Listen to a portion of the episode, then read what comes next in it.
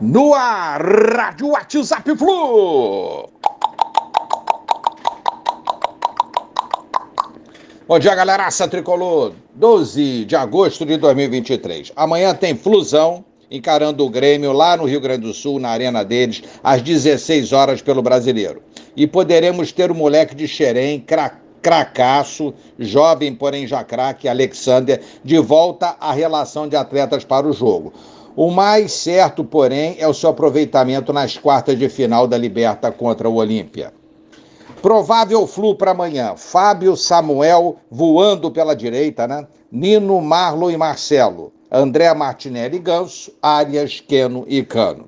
Situação na tabela do brasileiro: Flusaço em terceiro, 31 pontos, mas com a companhia em número de pontos aí com o Palmeiras e o Bragantino logo abaixo. Temos o Grêmio adversário de amanhã em sexto com 30 pontos, daí a importância enorme desse jogo de amanhã.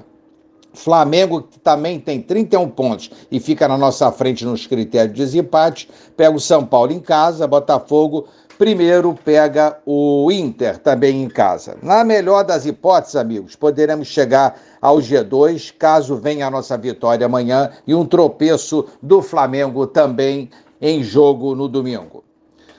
Após esse jogo de amanhã no Sul, teremos o América Mineiro, dia 19 de agosto, no Maracanã, no próximo final de semana. Aí o Olímpia, primeiro jogo, 24 de agosto, quinta, no Maracanã.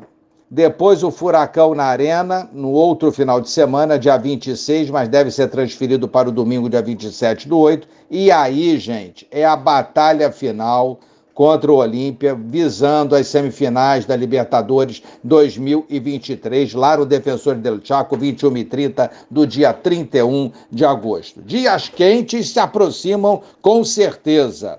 Decisão de vagas semi da Liberta e a luta na parte alta da tabela do Brasileirão. Vamos jogo a jogo. Vamos para cima, Fluminense. Um abraço a todos, valeu. Tchau, tchau.